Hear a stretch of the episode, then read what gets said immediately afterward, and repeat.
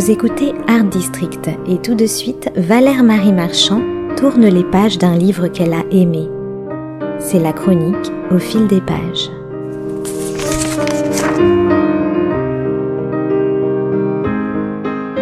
Croyez-vous aux fantômes, aux esprits malins, aux présences surnaturelles et à cette autre vie qu'on appelle l'au-delà?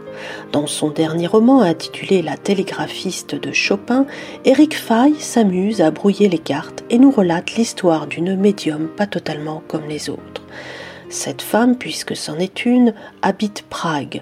Nous sommes en 1995. Nous sommes sortis depuis peu de l'ère communiste. La rationalité semblerait être de retour, mais pas pour tout le monde, puisqu'une femme, une dénommée Vera, ancienne employée de la cantine scolaire, prétend recevoir chez elle la visite posthume d'un illustre compositeur. Il s'agirait, ni plus ni moins, de Frédéric Chopin.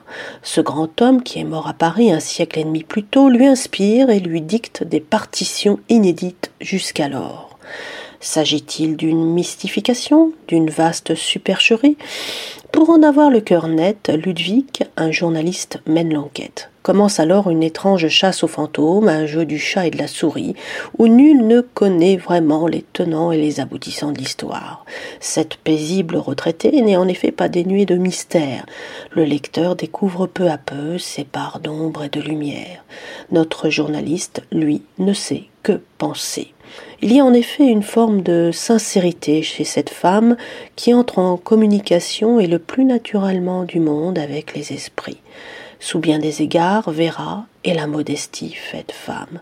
Elle ne demande rien à personne. Spirit malgré elle, elle est la première étonnée de l'intérêt qu'elle suscite parmi les mélomanes. Voici ce qu'on peut lire sous la plume d'Éric Faye.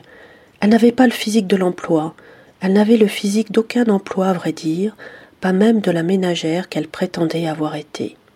Un brin trop distingué Perplexe, le journaliste avait guetté, sur les traits de son caméraman, un signe d'assentiment. Mais Romane était comme ailleurs, sur une autre fréquence. Une odeur traînante de fleurs planait dans le salon où l'unique vase était vide, sans doute un bouquet un peu fané, jeté depuis peu de temps, dont les exhalations subsistaient dans l'air. Du lilas, avait pensé Nathan, notant un peu plus tard, intrigué, euh, ce n'est pourtant pas la saison.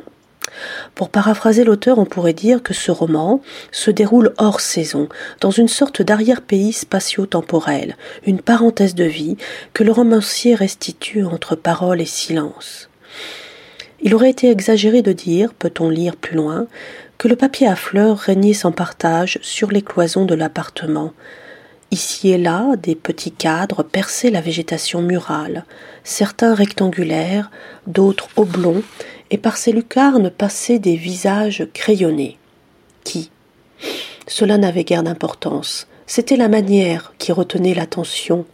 Des portraits au fusain, d'autres à l'encre de Chine, qui avaient surgi de doigts doués et rappelaient parfois les illustrations d'Alfred Cubain. Ces visages, étrangement, avaient en propre quelque chose de figé, de minéral, ou bien d'outre-temps, qui intriguait Ludwig, comme si, peu avant d'être dessinés, ces êtres avaient été pétrifiés dans leur première expression. On l'aura deviné, il s'agit bel et bien ici d'un roman d'atmosphère, d'une certaine lecture en différé de la réalité, d'une mise en abîme de nos vies inventées. Eric Fay distille comme nul autre ce sentiment d'étrangeté et met savamment en scène cette mise à l'écart du temps.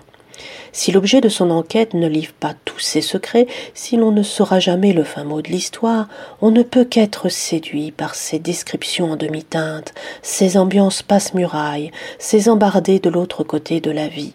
Eric Fay, qui est l'auteur de bon nombre de romans, de nouvelles et de récits, s'est d'abord fait connaître par un recueil d'entretiens avec Ismaël Kadaré.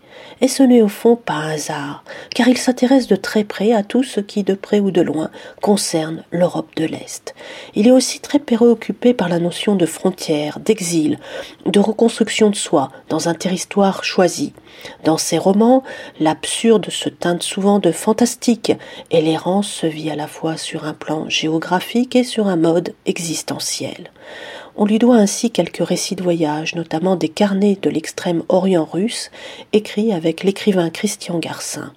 On lui connaît également une passion pour l'Asie, en particulier pour la Chine et le Japon, d'où peut-être le choix de mettre en exergue de son livre cette phrase de Mishima. Voici ce que nous dit cette citation.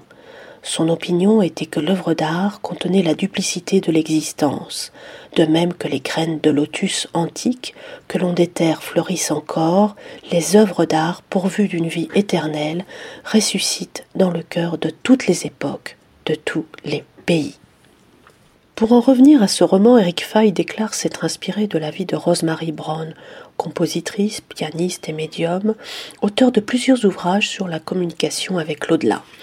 Elle prétendait écrire, sous la dictée de bon nombre de musiciens célèbres, tels que, et pour ne citer que, Debussy, Bach, Schubert, Chopin, Brahms, Schumann ou Rachmaninoff. Cette personnalité très étrange qui prétendait canaliser l'inspiration post-mortem d'une douzaine de génies décédés, a inspiré à Eric Fay un roman aussi magnétique qu'envoûtant, qui revisite l'espace-temps et les forces méconnues de l'esprit. Ce voyage dans l'entre-deux-mondes, à mi-chemin du rationnel et de l'irrationnel, pourrait bien être une interrogation sur l'acte même d'écrire et sur la part d'inexpliqué et d'intuition inhérente à tout processus créatif.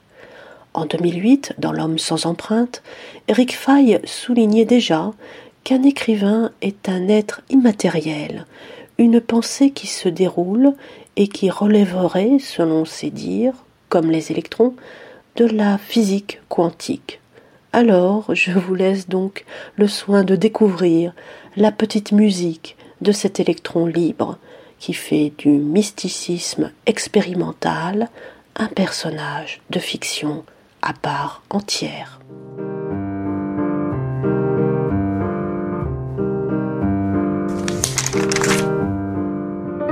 C'était Au fil des pages, la chronique littéraire de Valère Marie Marchand sur Art District.